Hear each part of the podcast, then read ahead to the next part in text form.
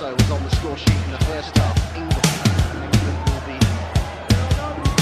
the questions of potential title winners. Oh! The little here spotted the runner Vivian Miedemar. Clinical. Lenny Dalton now,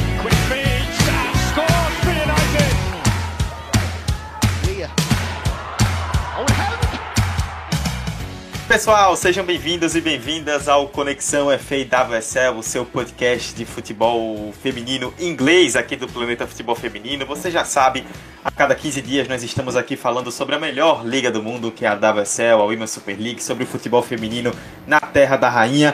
E você nos ouve em todos os agregadores, né? Aí você pesquisa no seu agregador por De Primeira Futebol Feminino e você vai ouvir todas as produções De Primeira, do, do PFF, incluindo o Conexão FAWSL, sempre caindo no seu agregador. Claro, você também encontra, né? Fica sabendo das nossas produções pelas redes sociais do Planeta Futebol Feminino. O PFF tá de cara nova, o Conexão também tá de cara nova. A gente tá chegando com tudo para trazer muito conteúdo nesse ano de 2022. Esse é o primeiro episódio do ano, né, no Conexão, e desde já desejamos um feliz 2022, que vocês tenham passado uma ótima virada e que tenham um ótimo ano cheio de coisas boas, saúde e muitas realizações aí para todos vocês. É, a temporada, o ano é novo, né, 2022, mas a temporada ainda é a do ano passado, 2021-22. A temporada tá continuando. Tivemos aí a primeira rodada de 2022 da Women's Super League, a décima primeira rodada, né, da liga, fechando na teoria o primeiro turno, na prática quase ninguém fechou, né? Porque vários times tiveram jogos adiados. Essa rodada, inclusive, teve algumas partidas adiadas.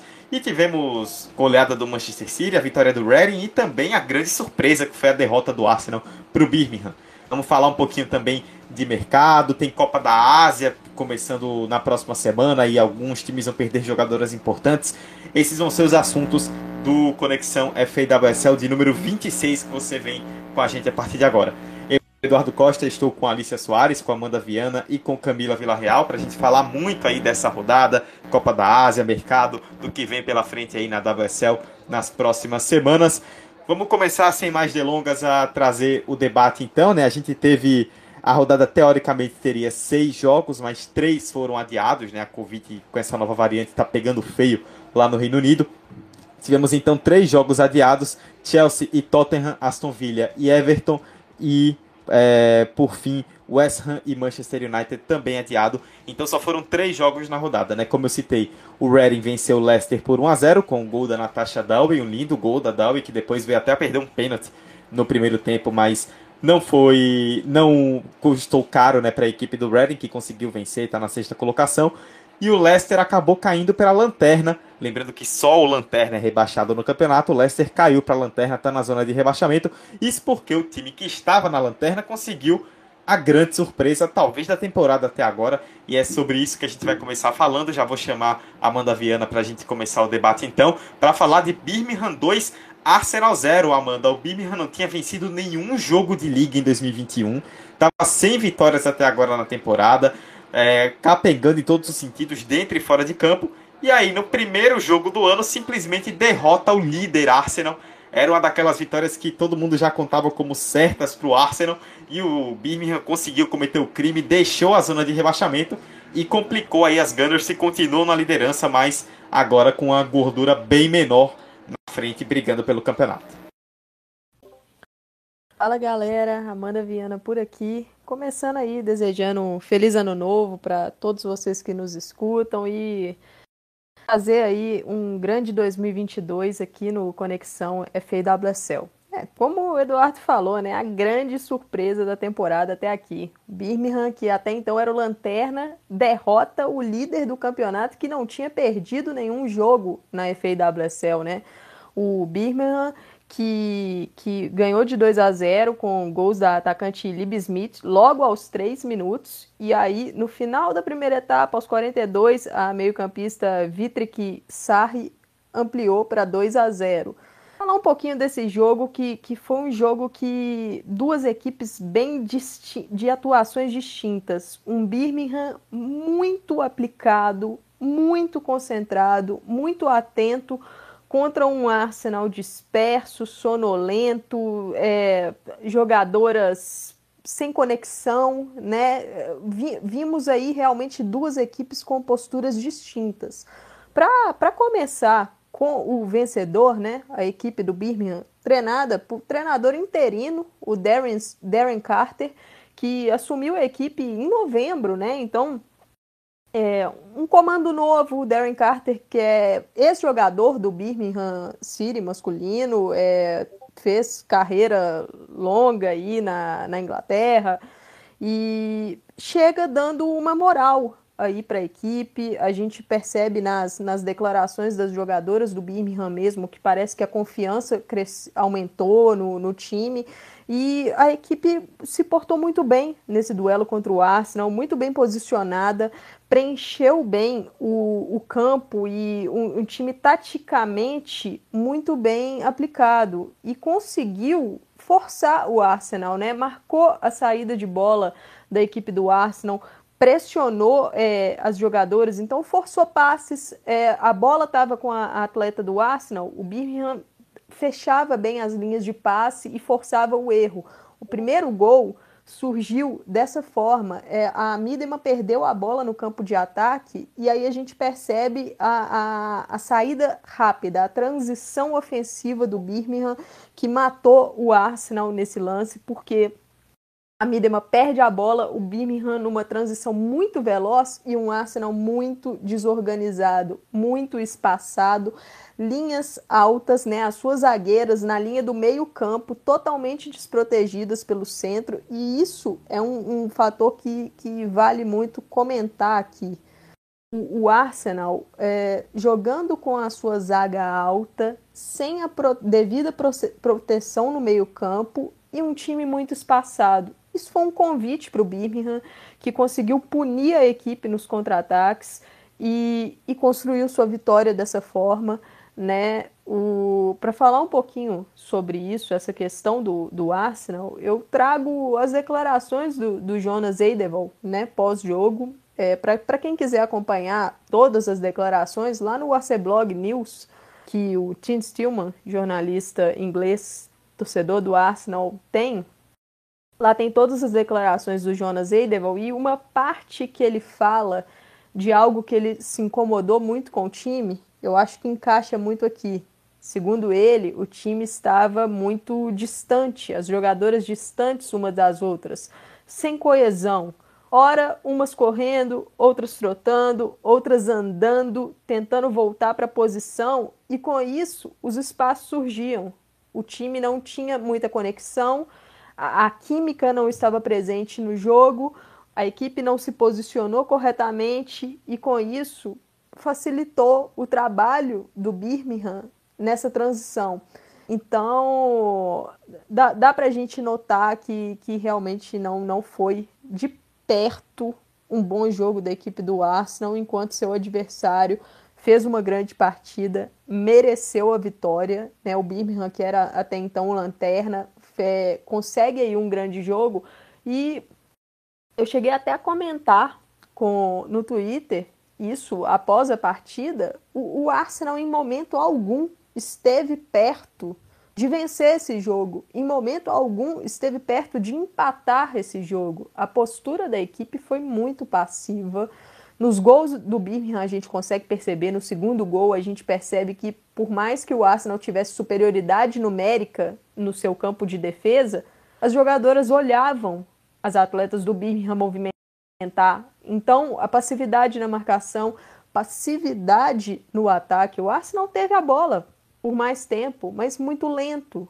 Difícil você quebrar uma, é, uma, uma linha de marcação com bloco baixo que foi o que o Birmingham fez em boa parte do jogo, né? Defendeu, protegeu sua área. O Arsenal muito lento, trocas de passes assim, sem, sem muita objetividade. Foram apenas dois chutes no alvo no jogo, então foi uma partida sem inspiração, sem construção de um Arsenal que tudo bem, estava bem desfalcado, mas entra com um meio-campo que tem a Jordan Ops, que tem Frida Mano, que tem é, King Little, que tem no apoio também Mana Iwabuchi, é um meio-campo talentoso. É um time que deveria criar mais e praticamente não criou. Então, foi realmente uma atuação muito ruim, uma atuação muito abaixo.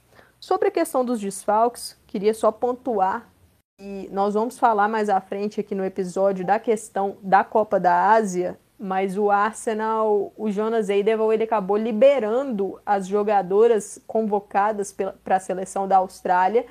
Elas já estão liberadas para treinar para a Austrália, então com a Austrália, então elas não estavam disponíveis para essa partida, né? A goleira Lydia Williams, a lateral esquerda Steph Catley, que vinha até atuando como zagueira, e a atacante Caitlin Ford. E equipe do Arsenal acabou sofrendo um desfalque no aquecimento desse jogo contra o Birmingham. A Lia Valt sentiu um, um pouco no pé, parece que foi algo mais de precaução mesmo, né? E a Mano, que estava no banco, acabou entrando como titular. E o time com um banco muito curto, apenas defensoras no banco, então a Covid provavelmente é, entrando também em ação com algumas jogadoras sofrendo com isso, lesões. Então é um time que está sofrendo bastante e sofrendo com instabilidades, né? É algo preocupante. Eu acho que tem que acender mesmo o sinal máximo de alerta, porque a temporada começou de forma muito promissora e o time foi sofrendo essa, essas oscilações, lesões aconteceram, a lesão da Lia Williamson, para mim, é, desequilibrou a equipe, é uma jogadora que é uma liderança, vinha sendo a peça constante do sistema defensivo, então sem ela, acabou gerando uma, uma instabilidade total ali, o rendimento da equipe caiu muito, percebemos isso não só na FAWSL, mas na Champions League também, o time que quase ficou de fora de uma forma assim absurda, quase ficou de fora para o Hoffenheim. E precisa ligar sim o sinal de alerta, porque agora a distância para o Chelsea, que poderia ser tranquila, pode ficar para apenas um ponto, porque está em quatro, mas o Chelsea tem um jogo a menos. Então é algo que o Jonas Eidebol precisa melhorar o rendimento da equipe e precisa melhorar a própria leitura também, né? Algumas jogadoras que ele vem insistindo, tipo a Jambit, a zagueira, ela vem falhando em praticamente todos os jogos, entregando lances que geram gols, então tá bem complicado. Vamos, vamos falar um pouquinho aqui sobre o mercado, né, mais à frente, mas o Arsenal precisa de defensoras, aparentemente vai chegar uma zagueira, mas é algo que é urgente na equipe. Então, é como eu falei, ligar o sinal vermelho, porque a temporada agora já já está bem em risco, né? E partir para os próximos jogos e tentar recuperar a moral, tentar recuperar a confiança para a equipe voltar a desempenhar o futebol que estava desempenhando quando a temporada começou. Para poder completar um pouco o que a Amanda falou, né? Eu até, como torcedor do Arsenal, pediram para começar, eu pedi que a Amanda começasse, porque ela poderia destrinchar muito melhor o que aconteceu. Mas o que mais chamou a atenção é que não foi uma derrota aleatória, sabe? Não foi um jogo o Arsenal finalizou muito, a goleira adversária pegou tudo e aí numa bola, numa desatenção levou um gol. Tipo, uma derrota que pode acontecer. Futebol é, está sujeito a esse tipo de variável. Não, foi um jogo que o Birmingham foi bem melhor, foi superior dentro da proposta de jogo que, que tinha. Bastante superior ao Arsenal, até pela diferença de elenco, por mais que o Arsenal tivesse vários desfalques, que há de se compreender também. É, não tem como um time com o elenco do Arsenal, com o investimento, com a estrutura que tem o Arsenal em comparação ao Birmingham, e pelo momento que o Birmingham vinha na temporada, não tem como perder um jogo como esse. E é um jogo que acende, como a Amanda citou, um sinal, um sinal vermelhíssimo. Até cheguei a twittar que era um sinal amarelo e a própria Amanda respondeu, acho que é sinal vermelho, pô. Tentando ser um pouco otimista com o meu time, mas a verdade é que já é um sinal vermelhíssimo, porque nesse momento o Chelsea está a 4 pontos do Arsenal. Que o Chelsea, como a Amanda bem citou, tem um jogo a menos eles ainda se enfrentam, né? Então, na teoria, hoje, o Chelsea só depende dele para ser campeão. Se ele vence o jogo a menos e depois vence o confronto direto, ele já ultrapassa o Arsenal. Então, é, hoje os dois times eles só dependem de si para ganhar. Opa, a Alicia, a Alicia já já vai completar. Mas é isso, né? O Chelsea tá chegando, o Arsenal, desde que quase foi eliminado de um jeito muito esquisito pelo Hoffenheim na, na Women's Champions League, parece que a coisa desandou. O time não vem se encontrando muito bem, né? Até mesmo nas vitórias não tem demonstrado o futebol que chegou a mostrar com o início do trabalho do Jonas Eidvall no começo da temporada. E assim, a gente já tem um turno inteiro de WSL, já acabou a primeira fase aí da Champions League. Acho que já. Acho não, né? Certeza que já dá pra gente começar a cobrar o Eidvall por algumas é, escolhas, principalmente em relação a elenco, né? Principalmente, mais principalmente ainda, em relação à defesa. Só para completar com duas coisas. É, primeiro que essa foi a quarta derrota do Arsenal nos jogos. O do Leicester, que agora é o Lanterna, né, por 4 a 0 mas perdeu a final da FA Cup pro Chelsea, perdeu pro Barcelona na Champions, perdeu pro Hoffenheim na Champions e agora perdeu pro Birmingham na Liga. Quatro derrotas em cinco jogos. E em relação ao jogo último domingo contra o Birmingham, as estatísticas elas mostram muito que foi essa ineficiência, né? O Arsenal teve 68% de posse de bola, segundo os números do 365 Scores. Então, uma posse de bola muito grande o jogo inteiro, mas deu dois chutes no alvo. Birmingham com 32% de posse deu sete chutes no alvo. Acabou sendo muito mais perigoso, tanto que acabou criando chances para fazer os dois gols. O Arsenal em nenhum momento criou uma oportunidade que olha e pensa, nossa, essa foi por pouco, chegou perto. Não em um momento acabou sendo páreo para um time que vinha muito mal, que era o Lanterna, que não tinha ganho nenhum jogo no campeonato.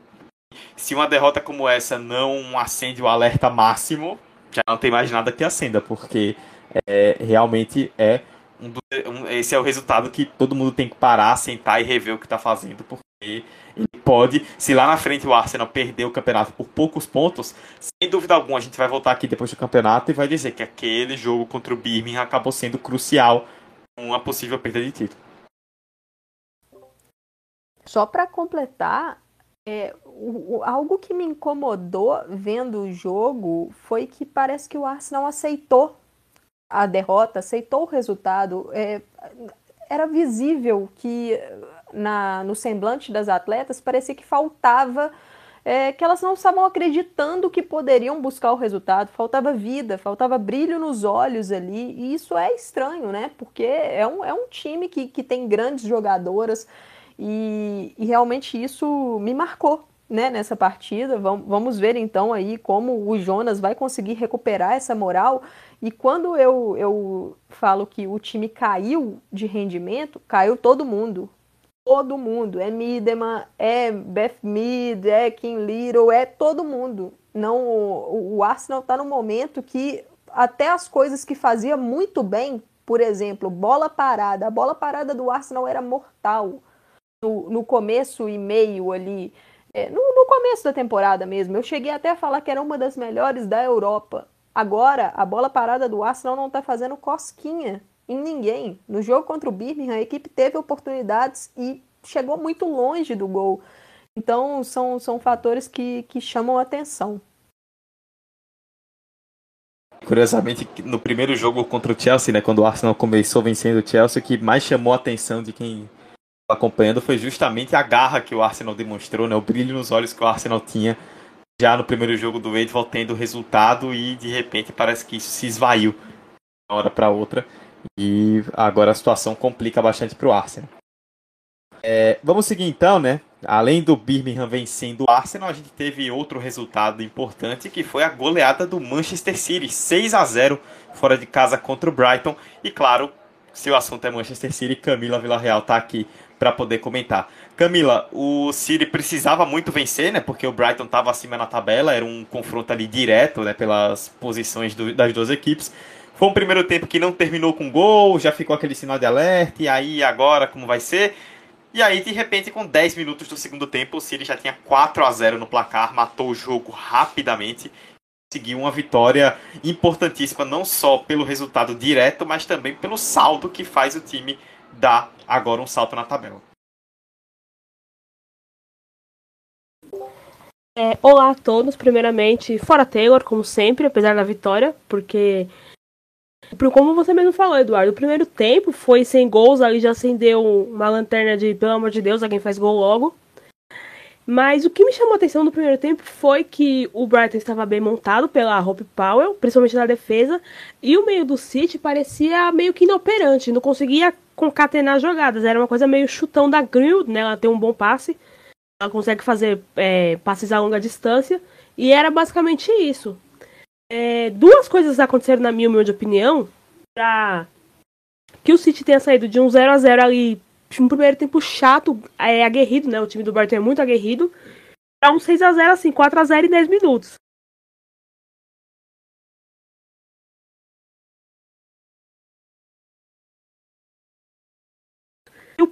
Saiu a Kerger, acho que se não me engano ela é holandesa, acho que é a Kerder que fala, e entrou a Bowman. E aí esse foi um erro, porque a Bowman sei lá o que aconteceu, não sei o que tá acontecendo na vida dela. Ela entrou meio desligada e ela erra em pelo menos uns três gols do City. A falha é nela. E o primeiro gol ter sido contra ali numa jogada que a Greenwood passa, o chutão, chutão entre aspas, porque a bola foi bem pra Hemp. E a White já estava pronta para marcar, só que não esperava que a zagueira Williams ia fazer o gol contra. E aí o primeiro gol desandou toda o purê do Brighton, e aí foi um atrás do outro. O primeiro, como eu falei, foi contra. O segundo foi da Hemp, que foi eleita melhor em, em, campo pela BBC. Tanto que deram tipo, uns quatro gols na cara dela. E aí a gente, aqui do Conexão, tá muito acostumado com a, as narrações originais, né? Então, tudo em inglês. As, as é, transmissões tanto da BBC, Sky Sports. Aí depois chegou o FA Player, mas tudo em inglês. Aí ele tá no Star Plus agora, né? Esse jogo passando no Star Plus. E aí dá aqueles close na cara da Rape e a gente não sabe se tá dando close porque ela tá insatisfeita, o que estão falando né, se ela tá insatisfeita, se ela foi eleita melhor em campo, o que que é. E aí ficaram dando close atrás de close e aí foi que, que eu vi na, nas redes sociais que ela tinha sido eleita a melhor em campo. Que eu tenho para mim que todos os jogos que o City ganhou, ela foi eleita melhor em campo, porque é só ela quem joga, praticamente.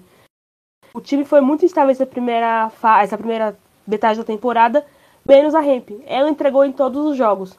E hoje não foi diferente. E ontem, quer dizer, não foi diferente. O segundo da Stanley, que jogou no meio finalmente. Terceiro, o terceiro não, desculpa. O primeiro foi contra, o segundo da Hemp e o terceiro da Stanley. A Laura Cumbs fez com 10 minutos de jogo numa saída de bola horrorosa da zagueira Boma. Como eu falei, a, a zagueira praticamente entregou no pé dela, ela pegou e chutou na entrada da área. Foi gol. E aí, nos ali na casa dos 25, 35 minutos, a Raso e a Losada fizeram que acabou em 6 a 0 Mas para mim, independente do placar, independente do, da atitude delas em campo, o meio-campo não ter sido o melhor, é, o melhor meio-campo do City, duas coisas aconteceram, que foram os retornos de Lucy Bronze e Steph Houghton ao time depois de meio ano. Porque é, a Houghton chegou a estrear pelo City, ela fez gol na primeira rodada, jogou contra o Real Madrid, só que ela teve uma lesão no tendão, uma lesão que já é antiga, ela já teve essa lesão mais de uma vez. E a idade, e com a idade chegando, né, ela já tem mais de 30 anos, isso meio que vai piorando. Então, só pra você ter uma ideia, ela ficou tipo, quase seis meses sem, sem jogar. Ela entrou no segundo tempo. A zaga titular foi a Greenwood e a Kennedy. A Kennedy. Eu já desisti de, de falar dela, né? Já é sabido que eu me arrependi de ter comemorado essa contratação. Mas eu não esperava que ela é disparada a pior do time. Ela consegue ser pior que a Cumbis.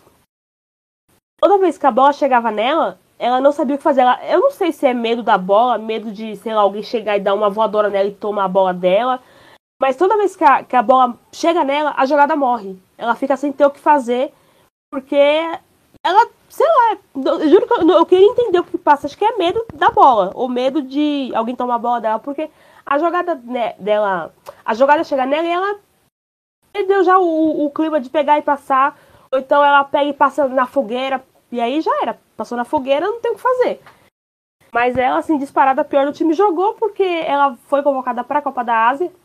O que é ótimo, vai, minha filha, vai ser, vai, vai jogar. Ela e a A Razo tem ainda minhas ressalvas com ela, mas ela foi bem. Ela, as duas foram titulares ontem, jogaram os 90 minutos. E é, é Raso jogou os 90 minutos. E. A gente me perdi. Então, a Kennedy, como eu falei, foi a pior do time. A Holton entra no segundo tempo.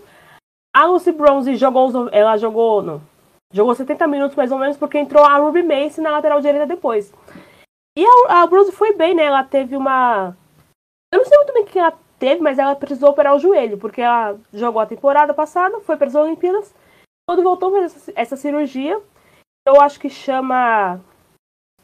Gente, como é que é o nome da, da cirurgia? Pelo amor de Deus. Thiago, corta isso, pelo amor de Deus. Eu esqueci o nome. Ai, gente.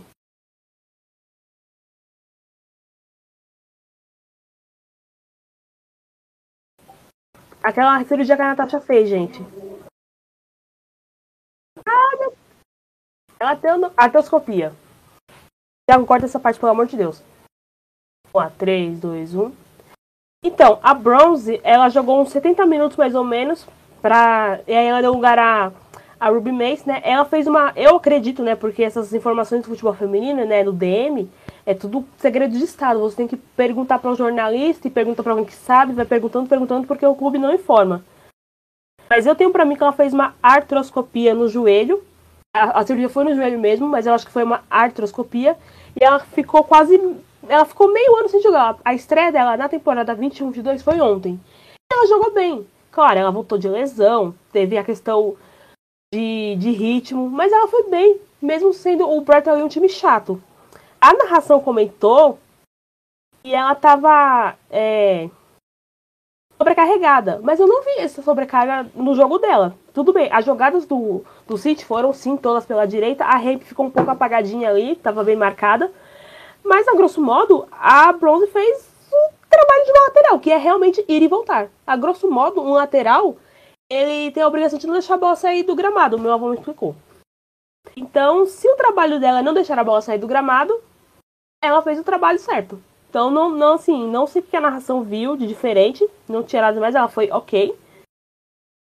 E a Holton, como eu falei, entrou no segundo tempo, já ali nos 20 minutos finais, graças a Deus, mas aí saiu a Greenwood. Aí eu tenho que reclamar. Quem diria que eu ia reclamar que a Greenwood saiu de um jogo? Eu que tanto a critiquei, coitada. Eu, eu, eu tenho que parar de criticar, porque ela está indo bem nos jogos. E, que mais? Como eu falei, a Rasen né, pra, vai para a Copa da Ásia a Kennedy também. De lesões agora, só mesmo as de longa duração, que é a Kelly, que rompeu o LCA, a Esme Morgan, que quebrou a perna, não, não tem prazo também. A Karen Bardley falaram que ela estava para ser negociada com o Leicester, isso eu vi na BBC, na página da Emma Sanders, que cobre futebol feminino para a BBC. Ela poderia ser negociada para o Leicester, o que é burrice, porque se ela já, já curou da lesão dela, já tá melhor, ela tem que jogar. Porque ela, mesmo ruim, sem ritmo, sem o ombro, ela ainda é mais goleira que a Tayeb. Porque a Tayeb tem uma boa saída com os pés, melhor que a Barsley, é verdade. Mas com as mãos, tadinha, não, não, não rola, né? Então, sim, só ver vários gols que o City tomou. Roebuck talvez defenderia, Barsley defenderia, mas a Tayeb, coitada, não tá dando mais. Por sorte, o Brighton deu uns dois, três chutes agora no primeiro tempo que foram para fora. Mas Tayeb não tá dando mais, tem que trocar o mais rápido possível. A Roebuck não tem previsão também, né? A lesão dela vai e volta, ela tá melhorando aí, machuca de novo. Então, o City vai ter que ir atrás de uma goleira assim, e já pensando a longo prazo, porque a Barca e a Tayeb, contrato, os contratos acabam agora no meio do ano. Então, obrigado Tayeb, foi bom enquanto durou, tchau. Bardley, eu, eu amo a Bardley, ela é uma lenda do clube, mas o ciclo dela já deu, ela tá só renovando pra curar machucado, para curar lesões. Ela não tá jogando, ela virou a terceira goleira do City. É melhor ela aí. Eu sou a favor do empréstimo e realmente proceder essa informação, porque o próprio Leicester tá sem a goleira titular, a Level, que lesionou. Não vou lembrar qual ela lesionou agora, mas ela tá lesionada, é de longa duração. Então, assim, eu até aprovo o empréstimo da Barsley, para ela ter tempo de jogo pensando na Eurocopa.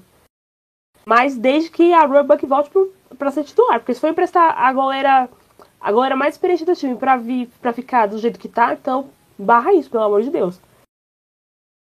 Então, é, já tá pensando nisso, o City tem que ir atrás sim de goleira. O Taylor falou pra Emma Sanders também que goleira é prioridade. Tá rolando aí o boato que a Jennifer Falk, goleira reserva da Suécia, pode pintar em clube da WSL. É o City? Não sabemos. Ela é uma boa goleira? Eu não sei, porque ela é reserva na Suécia, então eu não sou capaz de opinar. E o futebol sueco, a liga sueca é muito inacessível pra gente. Ela até tem um serviço de streaming para assistir os jogos, mas o pagamento é em coroas suecas, portanto muito caro. Então, praticamente, a gente vive de melhores momentos recortados e postados no Twitter. Se ela for uma boa goleira e o City realmente a contratar, será ótimo. Uma goleira que, que pegue na bola, eu fico feliz. Uma goleira que defenda. Ela não precisa ser boa com os pés. Eu não, não me importo se ela for ruim com os pés. Eu me importo se ela for ruim com as mãos. Aí eu vou ficar bem revoltada. Porque se for pra contratar alguém que é boa com os pés, mas não é boa com as mãos, fica a Taeb então. Ou então me contrata. Pelo menos eu torço, eu faço uma coisa melhor. Acho que a grosso modo é isso. O jogo, primeiro tempo, como eu falei, foi bom. Apesar daquele meio campo meio mal montado. Eu não colocaria Combs de titular em hipótese alguma. Eu iria com a Scott. Mas vai saber o que o Taylor queria com isso. Boas notícias: retorno da Bronze, retorno da Holton. Más notícias: a Taeb continuando o gol. Raso. A Raso, aliás, ela até me surpreende. Eu tenho. Tenho minha sensação, como eu falei, mas ela tá indo bem, então talvez seja uma perda. Mas a Kennedy fora é reforço. Não, não vou negar que é reforço sim. A Losada, é, a narração da ESPN, passou na ESPN isso. A narração gosta muito do futebol da Losada. Eu não acho tudo isso. Ela, é uma jogadora multicampeã pelo Barcelona, ganhou a Tríplice Coroa, a bublé, bublé. Mas eu não vejo todo essa, toda essa Coca-Cola na Losada. Tudo bem, ela entra, faz ali seus golzinhos na entrada da área, todos parecidos entre si. Mas não vejo essa Coca-Cola toda. E por último, mas não menos importante, é uma coisa que assim, eu fiquei indignada na narração, foi a falta de informações básicas. Por exemplo, não saber quem era a Holton, a Holton que tomou uns três close na cara, né? assim, tá lá, a câmera tá lá filmando o jogo, aí do nada close na Holton. Volta pro jogo. Aí em seguida, close na Holton, que ela tá no banco, ela vai entrar em algum momento do jogo. A, narra a narração não sabe nem quem é ela. Eu só queria que a narração é, estudasse o básico. Tipo, eu não tô pedindo informações exclusivas diretamente do vestiário do City. Eu só quero que ela saiba quem é a pessoa que tá aparecendo na tela, sabe?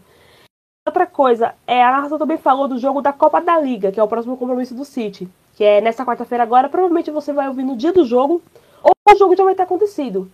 É City Leicester pela Copa da Liga. Esse jogo ainda pode ter acontecido na temporada. Ou na temporada. No ano passado, pela última rodada da fase de grupos. Mas como teve surto de Covid no City, inclusive ainda tem gente positivada, se não me engano, eu tenho para mim que as positivadas ainda são a Bunny e a Ware, que não tiveram nem no banco ontem, né, nem foram relacionadas. Mas teve esse surto de Covid no ano passado e o jogo foi adiado para quarta agora. A narração insistiu, ela falou três vezes que o jogo foi. O jogo será pela Copa da Inglaterra. E não será. O jogo de quarta-feira agora contra o Leicester é pela Copa da Liga. É a última rodada da, do grupo do City passar, quem ganhar, passa para a próxima fase, porque falta uma vaga a ser decidida e vai ser decidida entre esses dois. A não ser que tenha alguma regra louca ali na letrinha miúda do livro de regras, tem alguma coisa que a gente não saiba, mas até onde a gente sabe, a vaga está entre City e Leicester. E a Copa da Inglaterra vai acontecer sim, essa temporada, acho que pela questão da Covid, os times da primeira divisão vão entrar uma rodada antes. Os times costumam entrar na quarta rodada temporada vão entrar na terceira. Então o City vai estrear na terceira rodada, dia 29 de janeiro, contra o Nottingham Forest, na casa do Nottingham Forest. É, não sei de transmissão, a Copa Masculina passa no Star Plus, talvez a feminina também passe, mas não é certeza. Copa da Liga, não sei. Sei que o City tem aquele stream dele que paga-se duas libras, que deve dar 30 mil reais. Eu não tenho esse dinheiro para pagar. Não sei se vai ter alguma transmissão aberta, eu espero que tenha até lá. Então, por enquanto é isso. O Fora Taylor segue. O City está em sexto lugar. Deixa eu olhar aqui bonitinho.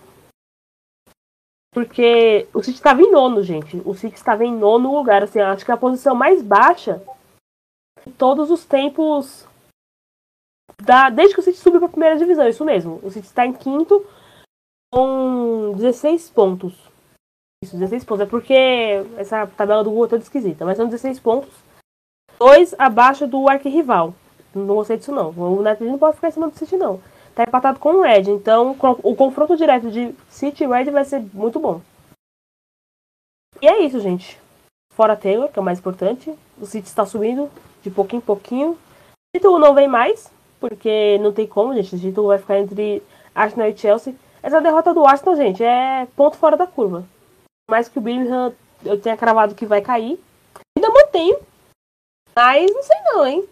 Mas acho que o, título, o Arsenal ganha sim esse título. Não, não vejo o Arsenal perder, sei lá, 3, 4, 5 jogos seguidos, apesar desse momento que estão passando. o foco do City vai ser a terceira, a terceira vaga para Champions, né? Que seria a vaga para pré-pré-Champions. E, e é isso, gente. Como não, não sei de contratações assim de, de alvos, né? Como eu falei, só essa, esse alvo, entre aspas, que é a goleira da Suécia, que pode vir, né? Pode ser contratada por qualquer time, também ela pode não vir. Mas a grosso modo é isso. E, e comemorar a vitória e pedir pra Puma nunca mais colocar o uniforme para vender sem escudo na camisa. O uniforme 3 é feio. Aí as moças vestiram, continuou feio. E as moças são lindíssimas. O pet da WC é lindíssimo. A fonte das camisas é lindíssima. E a camiseta continuou feia. Então, assim, espero que eles tenham aprendido a lição. Nunca mais colocar camisa sem escudo. Pelo amor de Deus, camisa sem escudo não.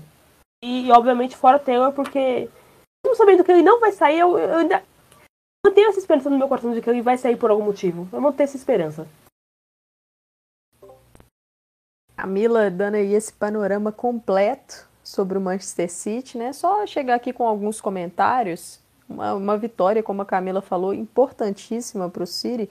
E uma vitória num confronto direto, né? Um confronto de seis pontos. A equipe agora vencendo o Brighton consegue ultrapassar o oponente na tabela. E se, o mais importante é se aproximar do Tottenham, se aproximar ali do Manchester United, mas principalmente do Tottenham, que é o terceiro colocado sendo que temos três vagas para a UEFA Women's Champions League. Então, esse é o principal objetivo do, do City agora, essa vaga para a Champions League, já que foi uma temporada que começou é, mal e isso acabou comprometendo um objetivo maior que seria do título. Então, importante isso.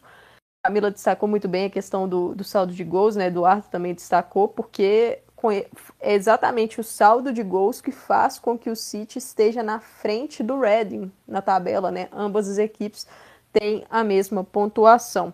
Para falar um pouquinho do jogo, a Mila falou muito bem que foi um primeiro tempo difícil, um primeiro tempo chato, porque o Brighton é um time que se porta muito bem sem a bola, marca muito bem, taticamente bem postado em campo. E achei que o City, com essa volta da Lucy Bronze, extremamente natural, porque é uma jogadora muito forte no, apoio. Achei que o, o, time acabou forçando muito jogadas pelo lado direito. E isso acabou deixando um pouco fora do jogo a Lauren Hemp, que é a melhor jogadora do City na temporada, e ela é a ponta esquerda. Então acho que o Taylor fez um ajuste no, no intervalo, o time começou o segundo tempo pressionando já pelo lado da, da, da ramp e foi assim, algo meteórico, né? Fez três gols ali muito rápido, quatro gols em dez minutos, então construiu a sua vitória dessa forma, mas totalmente natural essa, às vezes a jogada terminar muito pela direita por causa da Lucy Bronze, mas eu acho que a, ao longo dessa volta dela, o time vai pegando um entrosamento maior, a química vai aumentando, o equilíbrio tende a reinar aí. E realmente o meio-campo acho que foi um problema nesse jogo. É, a equipe não conseguiu criar tantas chances, especialmente no primeiro tempo, né? No setor do meio-campo, a ausência da Caroline Weir é um, foi uma ausência pesada nesse ponto. É, a Filipa Angeldal ficou no banco, não, não sei se tem a ver uma questão física, né? Jogadoras voltando, tivemos aí essa parada, questão da Covid, a gente não sabe se jogadoras pegaram, se recuperaram, mas ainda não estão 100%.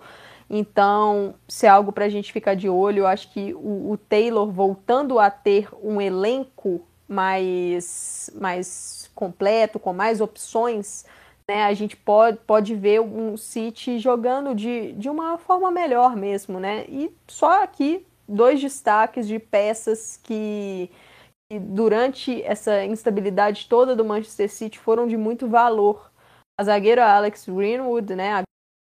Greenwood, temporada virou realmente zagueira, acho que faz uma boa temporada, é, é uma das constâncias, uma, uma das líderes da, equi, da equipe e, e vem evoluindo na função. E a Georgia Stanway, que virou a coringa dessa temporada. A Stanway joga literalmente em todas as posições.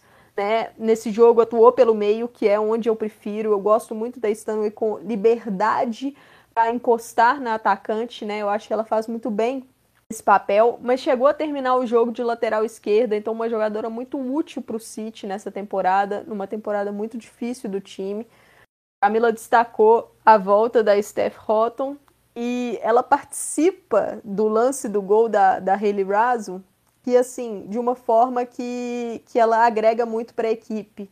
A equipe ganha muito em saída de jogo com a Houghton, não só em passes curtos, mas também nos passes longos. O gol nasce de um lançamento dela para uma casquinha da Ellen White encontrar a Hayley Raso em, é, chegando, entrando livre né, na área. Então, uma presença importante para o City nesse começo de 2022 e vamos esperar agora para ver como vai ser o crescimento da equipe, contando aí com, com as suas jogadoras que estavam lesionadas. Assim, é, bem lembrado também a questão da Stanway, né, que ela virou a coringa do time. Ela já chegou até a ser elencada para ir no gol e nos jogos finais da temporada passada, porque não tinha goleira, só tinha a Taeb mesmo, estava todo mundo lesionado, inclusive as da base, que tinham sido escaladas né, na pressa. E ela depois postou na internet a camisa dela, aquela de goleiro cor marca-texto, com o número dela. Aí foi até engraçado que o Kyle Walker, que já foi goleiro no jogo do City, na Champions, ele colocou, ele, ele deu RT e comentou: se você quiser algumas dicas, eu te ajudo. Bem legal. E a Stanley também é um lado polivalente que foi uma surpresa para mim, né? Porque, como a Amanda falou, ela é muito melhor no meio. Concordo, ela é uma meia atacante, um, meio que um elemento de surpresa que pisa na área. Gosto muito. E nas laterais, ela, coitada, ela não. Sabe? Não, é como, é como dançar. Eu não sei dançar. Se alguém me colocar pra dançar uma valsa, eu vou pisar no pé da pessoa. Ela é algo parecido com isso. Ela vai pras laterais, não dá muito certo, como a gente viu no derby, que ela foi expulsa.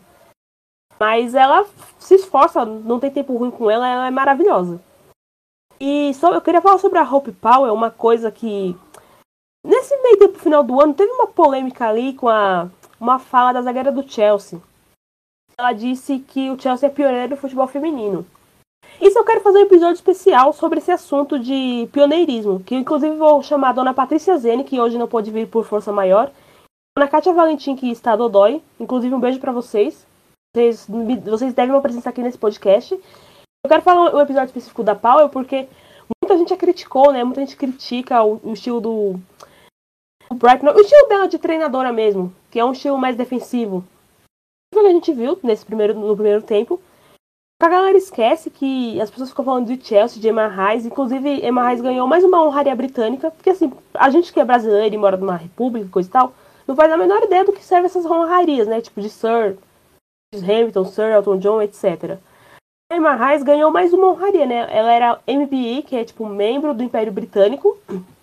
Depois passou aí nesse final do ano, né, que a Rainha Elizabeth despacha os, as premiações, né, as honrarias, virada do ano, né, dia 31 dia 1 E aí a Emma ganhou mais uma honraria de é, OBE, que tipo, tem um membro e tem um grau acima do membro. Essa é a honraria da Emma, essa nova honraria. Então ela é Emma Reis OBE, é OBE. Já a Emma, a Emma, a Hope Power, ela é CBE, tipo C-B-E, de escola. Ou de isqueiro se você lembra do programa Fantasia com a Carla Pérez. Eu, eu, precisava, eu precisava colocar esse meme na, na pauta. Aí as pessoas falam da Emma, né, colocando isso, mas as pessoas esquecem do pioneirismo da própria Hope. E, grosso modo, assim, falando bem grosseiramente, ela já estava caminhando quando a Emma Reis nem levantou da cadeira ainda. Então, muito me irrita, mesmo tendo o City passado por cima, meio que me irrita como as pessoas descartam o trabalho da Hope no, no Brighton. O Brighton, que era um time de terceira divisão, viu umas, tem umas três temporadas já que o Brighton subiu. Tudo bem que subiu via licença, viu, gente? Subiu ali, dizendo assim: Ô, FA, me dá uma vaguinha aí. E o FA pegou e deu uma vaga pro Brighton, né? Não subiu, tipo. Não, minto, subiu da segunda. O Brighton subiu da segunda, que quem subiu da terceira foi o West Ham. Brighton estava na segunda, ele terminou numa posição intermediária ali umas duas, três temporadas. Aí o, o eles pedem para subir via licença, né? Tipo assim, ô FA, deixa eu subir para a primeira divisão. Aí o, a responde, pode subir, toma aqui a vaga. Vocês, time profissional, vocês, vocês têm as especificações necessárias para ser um time da primeira divisão. Desde então, o Brighton, mesmo ficando ali no meio da tabela, é um time que está aprimorando, é um time que está evoluindo. Exemplo do Everton, que contratou de baseada, contratou o, o treinador novo ex-Leon, não apresentou nada, não apresentou nada com o Willie Kirk, não apresentou nada com o ex-treinador agora. Um time que não ornou de jeito nenhum, enquanto o Brighton ali bem entrosadinho, bem redondinho. Teve o desfalque da Lee Ji-min, que é atacante sul-coreana, que vai para a Copa da Ásia. Mas também não fez muita diferença, não faria diferença no placar final. Mas mesmo assim, é um time que tá entrosado, tá bem encaixado e muito me irrita a galera desfazendo o trabalho dela. Claro que não é só porque é o Brighton, não. Tem, tem toda uma questão ali extra-campo, que sabe aquilo que começa com R? Então, tem também isso. Aí, é, é isso que eu queria falar, que a Pau, o trabalho dela é bom sim. É uma treinadora histórica. O pessoal fica falando de Emma Reis. Não é desmerecendo a Emma. Ela tem muitos méritos. Ela, tudo que ela tá vivendo aí na, na vida dela, né? Os prêmios, os títulos que ela ganha com o Chelsea, as honrarias individuais, ela aparecer na televisão comentando os jogos masculinos, ser um, um, rosto conhecido do público, tudo isso ela merece. Mas não precisa desmerecer a Paula, gente. Dá pra exaltar as duas. Mesmo você não torcendo pro Chelsea, não torcendo pro, pro Brighton, não torcendo pra nenhum time, dá pra fazer as duas coisas. Eu quero fazer esse episódio até mais pra frente, quando tiver uma data FIFA, uma coisa, uma coisa do gênero, pra contar pra vocês, tipo, meio não é arquivo confidencial, vamos assim, mas contar a vida pregressa do futebol feminino inglês, porque muita gente acha que nasceu em 2011 com a WSL, mas não é assim, já teve uma outra liga de futebol feminino antes da WSL, que chamava Women's Premier League, que o Arsenal ganhou uns 10 títulos seguidos. E teve, sempre teve Copa da Inglaterra, Copa da Inglaterra que chegou a 50 edições. Então, houve 50 campeões de Copa da Inglaterra.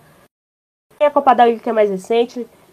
N jogadoras que surgiram, que estão hoje treinando ou estão na TV, como a Alex Scott. A Paul, eu, eu, vejo que ela é um pouquinho subestimada. Ela é bem assim, subestimada, bem esquecida assim no, no assunto. E ela é uma treinadora muito importante. Ela levou a Inglaterra a uma final de. uma final continental de qualquer coisa, uma final. Que foi a final da Eurocopa 2009 e perdeu para a Alemanha. A Alemanha naquele tempo era imbatível, né? Então não teria como. Aí a galera meio que. Qualquer coisinha que acontece, qualquer derrota cachapante já vem xingando. Não, não xingando, né? Xingando já é um exagero meu. Mas já vem criticando. Um jornalista sueco postou na Twitter que a, WSL não é competitiva porque o, o City estava ganhando de 4 a 0 O placar engana. Eu não sei se esse cara chegou a assistir o jogo ou se ele estava só vendo o tempo real. Mas provavelmente ele não assistiu. Ele tava. Ele viu um 4 a 0 e achou que a liga é uma porcaria querendo provavelmente defender a Liga Espanhola, que aí, é, aí já é outra seara. Mas sim, a WSL é uma liga competitiva, esses placares acontecem porque são coisas ali do jogo. Mas quem não viu o jogo vai ver lá 6 a 0 Nossa, o City amassou. O City amassou? O City aproveitou erros que aconteceram no intervalo de 10 minutos do segundo tempo. Não é que foi tipo um ali no comecinho, aí depois veio outro, veio outro. Foram quatro. É, foram uma sucessão de erros que começou ainda no intervalo com a, contra, com a contratação, não, desculpa, com a troca das jogadoras, né? A troca das zagueiras. Ali um erro foi puxando o outro, foi puxando o outro, e aí quando foi ver, tava 4x0 com 10 minutos de jogo. Então, sim, o que eu quero dizer com isso é: a WSL é sim uma liga competitiva. Dois, o Power merece muito respeito pela história dela, pelo que ela fez e faz, e faz com o Brighton, com um time que tem poucos. Sim, é um time que tem dinheiro, obviamente, mas não tem o mesmo dinheiro do Chelsea e do City, no caso. Mas tem dinheiro, né? Vamos combinar. Tem uma estrutura legal que divide com o masculino, e ela nas honrarias britânicas está acima da AM. Ela tem um CBE, que é. Não sei também o que, que é. E, e é isso. Só isso que eu queria comentar mesmo, porque eu vejo esses comentários assim.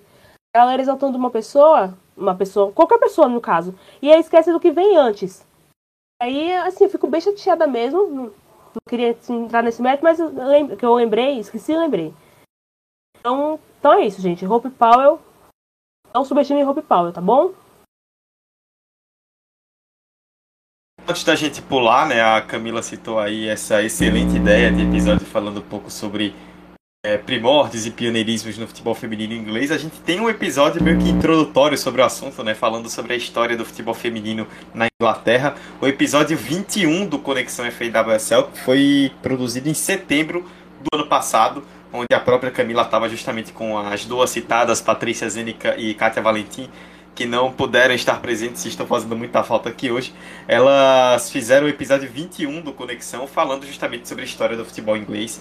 E para vocês que não ouviram, recomendo que ouçam, porque é uma aula de história bastante didática, muito legal para o pessoal aprender coisas bastante importantes aí sobre sobre a história do futebol feminino na Inglaterra. É, vamos voltar para o presente então, né? Então, só para é, amarrar essa questão da liga, foram realizados então os três jogos na rodada que a gente citou. É, no momento temos o Arsenal com 25 pontos liderando, o Chelsea em segundo com 21, porém o Chelsea com um jogo a menos do que o Arsenal, Tottenham com 20, Manchester United 18, Manchester City 16 e Reading também 16 no, na primeira metade. Depois temos Brighton com 15, West Ham com 13 e 9 jogos, Everton com 11 e Aston Villa com 10 e na briga pelo rebaixamento, Birmingham com 4 pontos saindo da zona e o Leicester, por enquanto, sendo o único rebaixado com 3. Lembrando que foram realizadas 11 rodadas até agora na teoria. Na prática, só os dois últimos, Birmingham e Leicester, têm 11 jogos. É, Chelsea e West Ham têm 9 jogos e todos os outros têm 10 partidas a serem é, sendo realizadas até agora. A próxima rodada, se nada for cancelado, né, se tudo der certo, já no próximo final de semana. No sábado, dia 15, tem Manchester United e Birmingham, às 9 da manhã, no horário do Brasil.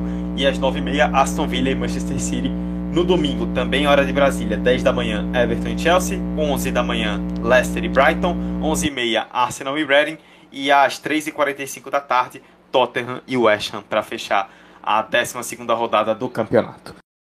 É, as próximas rodadas, né, já mais para frente, vão ser prejudicadas aí para alguns times por conta da Copa da Ásia, que vai estar tá rolando, né, a partir do dia 20 de janeiro, a Copa da Ásia feminina, e alguns times importantes vão ter destaques aí consideráveis, né? Vou deixar para Amanda comentar sobre isso, né, Amanda. A gente tem aí Arsenal, Aston Villa, Chelsea, Manchester City, Tottenham e West Ham, cada um aí com destaques importantes para as próximas semanas a Copa da Ásia feminina. Isso, é, a Copa da Ásia, né, ela, ela vai.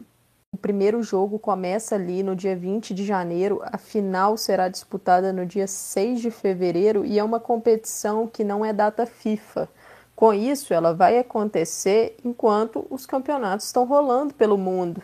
Né? E, e, os clubes vão ter os desfalques dessas atletas, os clubes ingleses liberarão suas atletas para a competição e, e alguns deles são desfalques importantes, né? O Brighton já, já liberou a Gilmin Lee, né, para a seleção sul-coreana. Outra sul-coreana que também foi liberada é, lá no Tottenham, né? O Tottenham vai perder a, a Cho Soi-hyun e também perde a Kaya Simon, né? O Arsenal, falamos aqui já no episódio, ele liberou para a seleção australiana a goleira Lydia Williams, a Steph Catley e a Caitlin Ford. E Mana Iwabuchi será liberada para a seleção japonesa também. O Aston Villa perde a Emily Gilnick para a seleção australiana. O Chelsea perde a de Soyun para a seleção sul-coreana e a Sanker para a seleção australiana. Manchester City terá os desfalques das australianas Alana Kennedy e Hayley Raso e para fechar, o West Ham, né, que vai liberar para a seleção japonesa a Yui Hasegawa e para a seleção australiana a Mackenzie Arnold e a Tameka Yallop. Então são jogadoras importantes que, que serão desfalques relevantes para essas equipes, né? Vou dar um exemplo aqui do Arsenal. O Arsenal vai ter uma sequência pesadíssima nesse período de, de Copa, Copa da Ásia. Vai enfrentar o Reading, vai enfrentar o Manchester City, vai enfrentar o Manchester United. Esse jogo contra o Manchester United é no dia 6 de fevereiro, então é o dia da final da Copa da Ásia. Então são duelos pesados que a equipe terá pelo menos esses quatro desfalques, né? Possivelmente porque eu digo possivelmente porque Japão e Austrália são duas das principais seleções da competição. Então é de se imaginar que as duas, ou pelo menos uma dessas seleções, estejam presentes lá na final no dia 6 de fevereiro. Chelsea é outro que perde de saltos importantes, vai perder sua grande goleadora, Sam Kerr, e a Di, que, que é uma, uma maestra ali no meio campo do Chelsea, né? Então é uma competição e que pode influenciar na tabela da FAWSL nesses próximos jogos. E a gente tem que considerar que estamos em uma temporada totalmente atípica por causa da Covid. Então, muitos times estão tendo desfalques com a Covid, lesões acontecem também. Então, isso realmente pode ser um fator importante para mexer aí na tabela da FAWSL. E assim, só para poder completar, é, no dia 13 do 2, né, teremos aí a última rodada, 13 de fevereiro, é a última rodada da, da FAWSL antes da data FIFA de fevereiro. E vai ser o dia do jogo entre Arsenal e Chelsea. Então, um jogo aí super importante, mas no dia 13 as jogadoras da, da que está, estiveram né, na Copa da Ásia já estarão de volta nas suas equipes.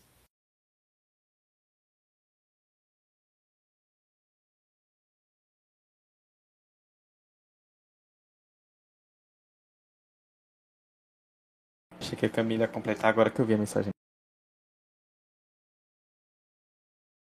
Aí a Copa da Ásia que, como a Amanda já destacou, né, começa aí no dia 20 de janeiro, vai até o dia 6 de fevereiro, vai ser realizada na Índia.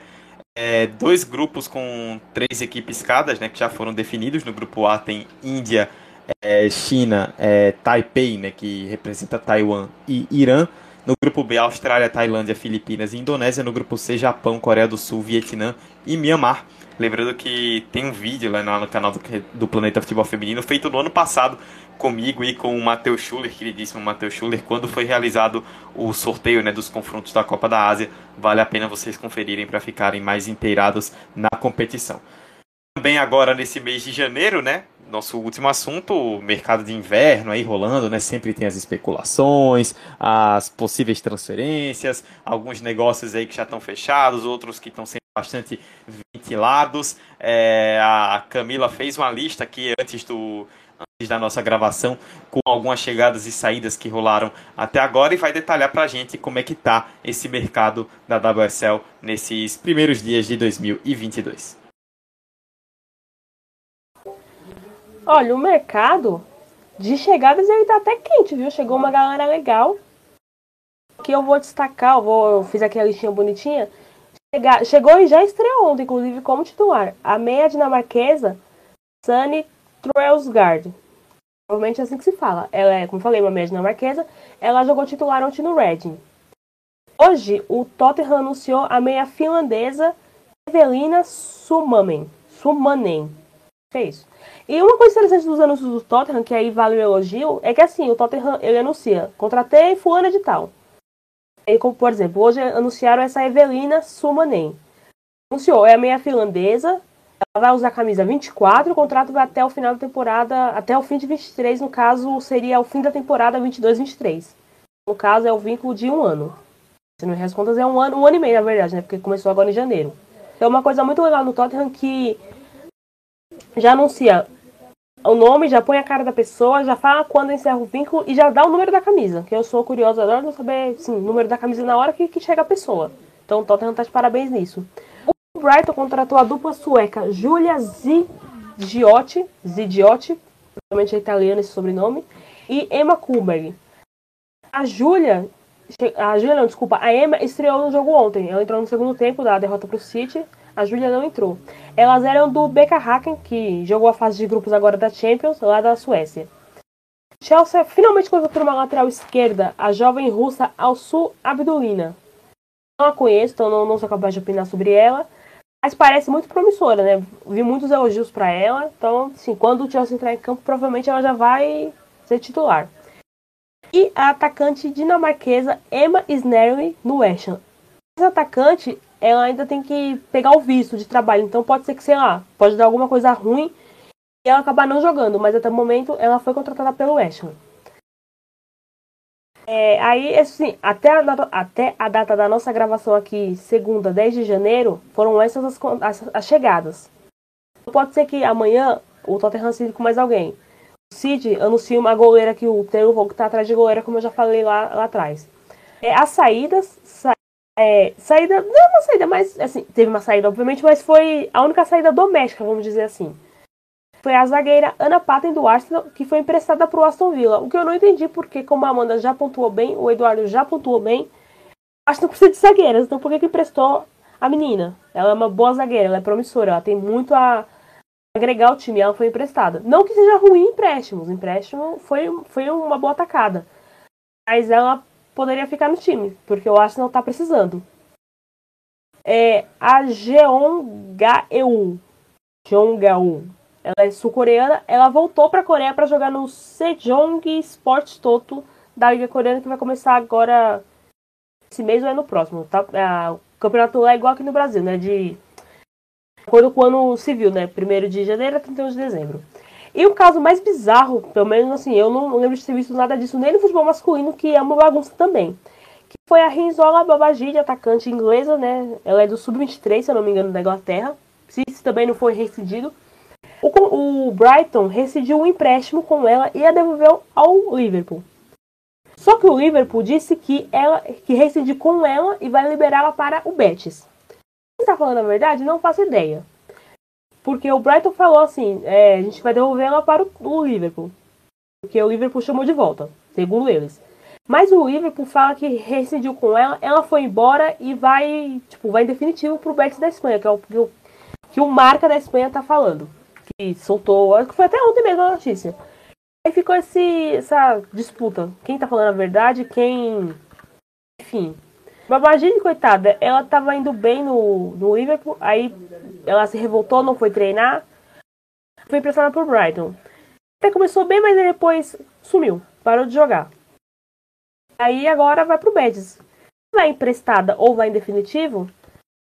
Só quando o Betis anunciar, se é que ela realmente vai, né? Porque como eu falei, essa parte de ir para o Betis saiu no marca da Espanha. O Brighton falou uma coisa nas suas redes sociais, o Liverpool disse outra coisa nas suas redes sociais. Quem está falando a verdade? Só Deus sabe. Mas eu vi nos stories da Babagide que ela, ela fala como se tivesse indo embora de vez. Então eu acho que, assim, que é a minha opinião, fonte eu quero acreditar. Ela rescindiu de vez com o Liverpool e vai para a Espanha em definitivo. Até porque o Liverpool, como, já, como já é sabido, já falei em live, já falei em outros episódios, o Liverpool não se importa com o time feminino. Então, assim, a, a, o Liverpool inclusive está liderando a Women's, a Women's Championship com 28 pontos. 28 a 26 pontos, tá assim, nadando de braçada arrumar o, o acesso e o título. Mas ali, no questão de estrutura, questão do gramado, toda hora tem adiamento. Quer dizer, tinha adiamento nesse ano, até agora eu não vi ninguém adiando o jogo do Liverpool por causa de gramado encharcado. Sempre tinha um BOzinho assim, uma coisa que dava para resolver e os caras nunca se importaram. Tanto que até hoje eu não vi notícias que o time feminino foi pro CT novo que abriu. E abriu lá na região, não sei o nome do lugar. Abriram um CT novo lá chique demais, assim, tudo do bom e do melhor, parecia uma mansão. E elas não foram para lá, então, pra gente ver como é que é a situação do time. Eu entendo ela ter se revoltado contra o time, mas achei a coisa muito mal conduzida. A grosso modo é isso, assim. Hoje, 10 de janeiro, são essas as negociações do mercado da WSL. Até o dia 28 a janela, então assim, pode acontecer muitas coisas, a gente pode surpreender, pro bem ou pro mal. A grosso modo é isso, teve mais chegadas que saídas, e as chegadas são sempre jogadoras de fora do país. Muito interessante esse mercado. Camila passou aí por, por vários nomes né, que esquentaram e ainda estão esquentando o mercado da WSL, comentar um pouquinho sobre alguns deles, né? A, a Camila falou da goleira sueca Jennifer Falk, que, que tá no, no BK Häcken da, da Suécia e foi especulado que, que ela iria se transferir para a WSL, mas não falaram a equipe.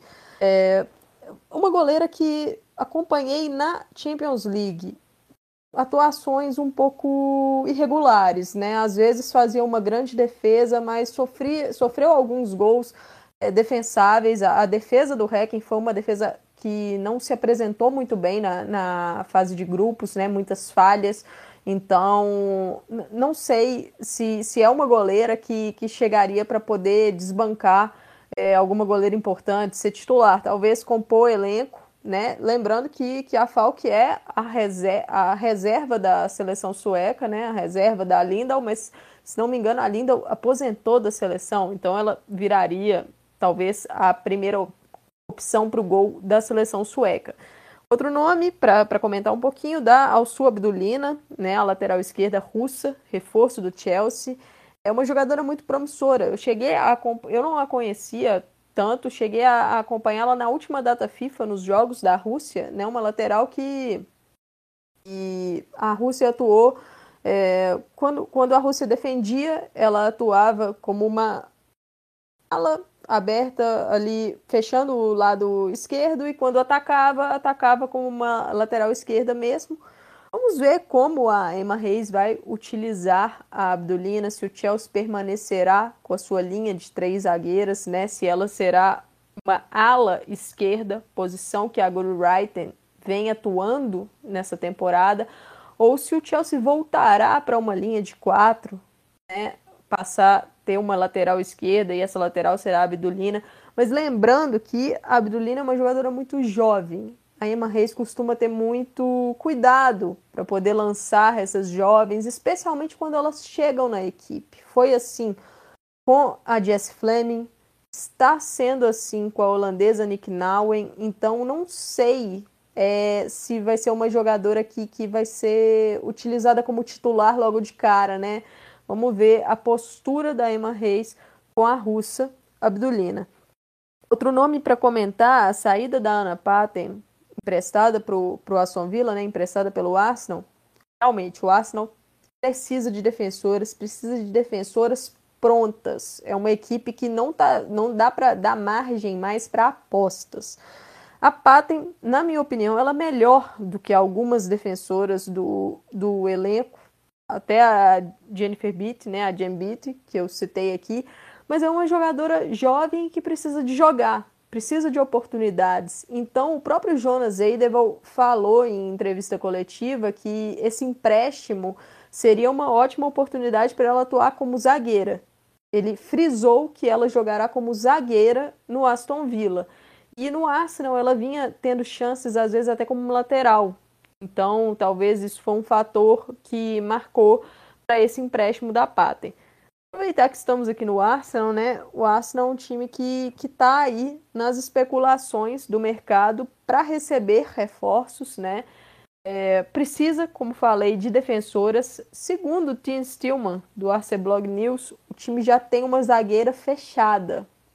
Só que por questões ainda burocráticas, na minha concepção, eu acredito que seja questão de visto, né? Ainda não deve ter o visto liberado, a questão do registro, né? E por isso ainda não anunciou essa zagueira.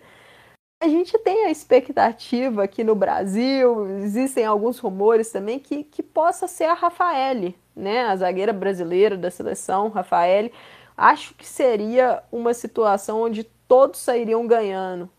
A Rafaele, porque jogaria num time que disputa uma liga forte, que está disputando a Champions League, a seleção brasileira que teria uma atleta sua nessa liga forte e disputando uma competição forte também, e o Arsenal que contaria com uma zagueira tecnicamente diferenciada, uma zagueira canhota que tem ótimo passe, que tem boa velocidade, boa recuperação, uma zagueira pronta, coisa que o Arsenal não tem. Então, eu torço para que essa negociação aconteça. Acho que seria uma negociação que todas as partes sairiam ganhando. Né? Outra especulação no Arsenal, o nome de Stina Blackstenius, atacante sueca, que teve seu contrato, que chegou ao fim né, no, no mês de dezembro, lá no BK Hacken, e é um nome que está na mira da WSL desde a janela do meio do ano. A Blackstenius tinha seu nome ligado desde o mês do ano ao Manchester United. Rolou um rumor muito forte que ela poderia fechar com o United, acabou não fechando e agora, livre no mercado, é um nome que está movimentadíssimo lá na Inglaterra. Segundo a, a BBC, nós, a Emma Sanders, né, a jornalista inglesa que trouxe essa informação de que o Arsenal entrou na parada, né? O United continua na parada para tentar trazer a Black Stenius, mas o Arsenal entrou forte. E informações também do The Athletic falam que o Tottenham também entrou na parada, coisa que faz sentido, porque o Tottenham está fazendo uma belíssima campanha e quer dar aquela incrementada no seu elenco, trazendo uma jogadora de nível da Black Stennis, uma jogadora que se destacou muito na, na Olimpíada, na seleção sueca, então seria um grande reforço.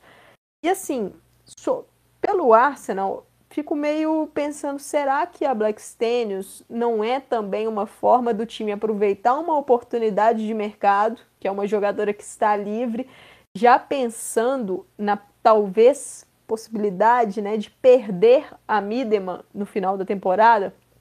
porque o contrato da holandesa acaba no final da temporada, ela ainda não renovou. É a Midema que, que fala que ainda não decidiu né, se fica no Arsenal, ela gosta muito da cidade, ela gosta muito do time, mas ela quer ser desafiada, ela quer disputar grandes títulos, ela quer disputar o título da UEFA Women's Champions League, ela quer ter chance de ganhar essas grandes competições. Então, para isso, o Arsenal precisa ser um time que consiga competir em alto nível e competir para ganhar. Hoje o Arsenal ainda não é, é essa equipe, mas está tentando convencer a Mideman né, disso. Então, talvez a chegada da Black Stenius é um nome que fortalece o Arsenal, fortalece muito, mas fico pensando, fortalece para manter a Mideman ou é meio que uma substituição, né? Lembrando que assim, muito difícil substituir Viv Miedema. Ela está num nível hoje que são pouquíssimas jogadoras no mundo que estão, então, mesmo a Black Stenius tendo extrema qualidade, não são jogadoras exatamente iguais, né?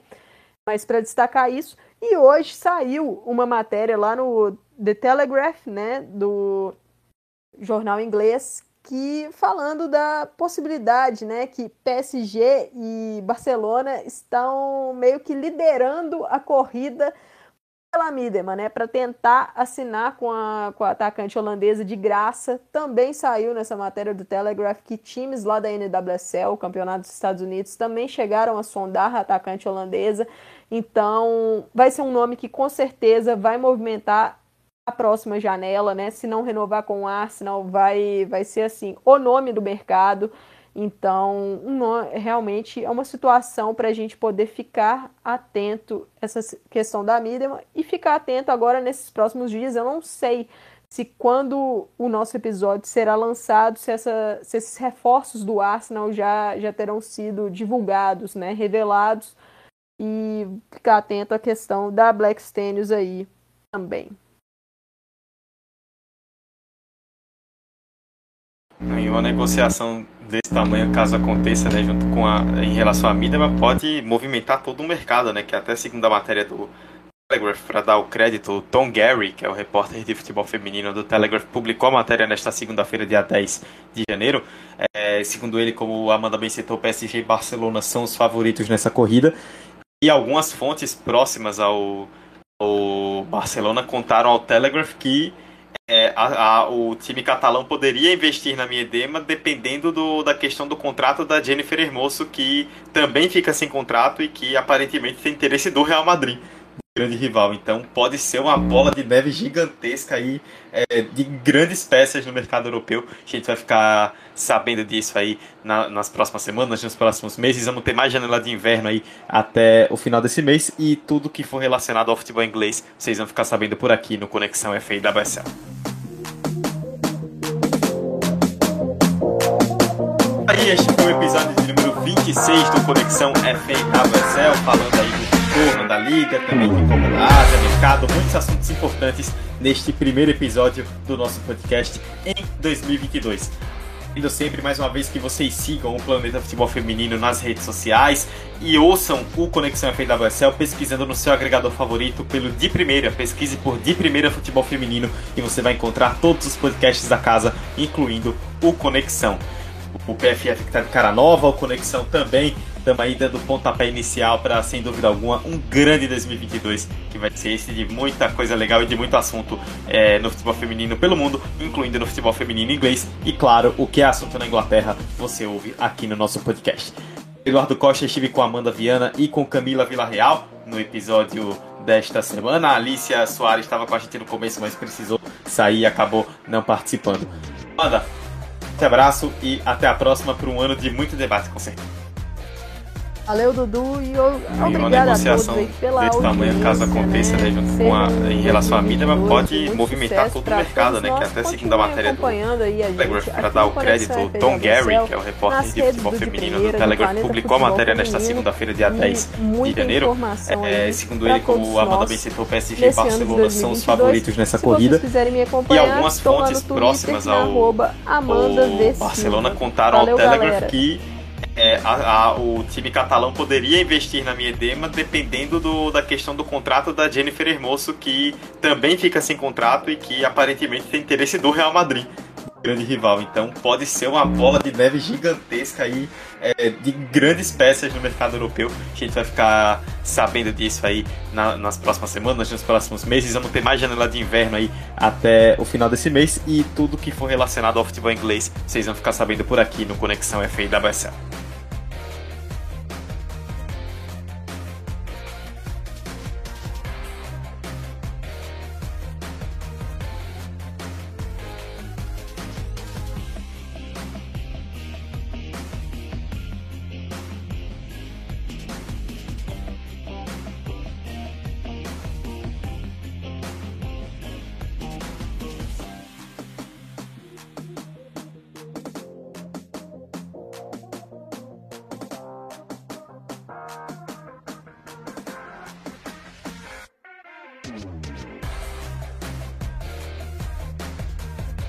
Aí. Camila, bom dia, fora Taylor.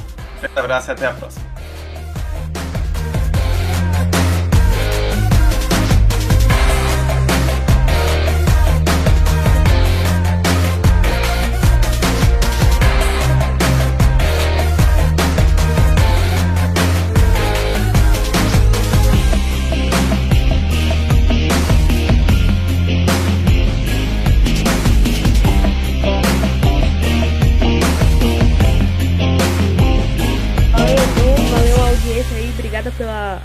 Paciência, feedbacks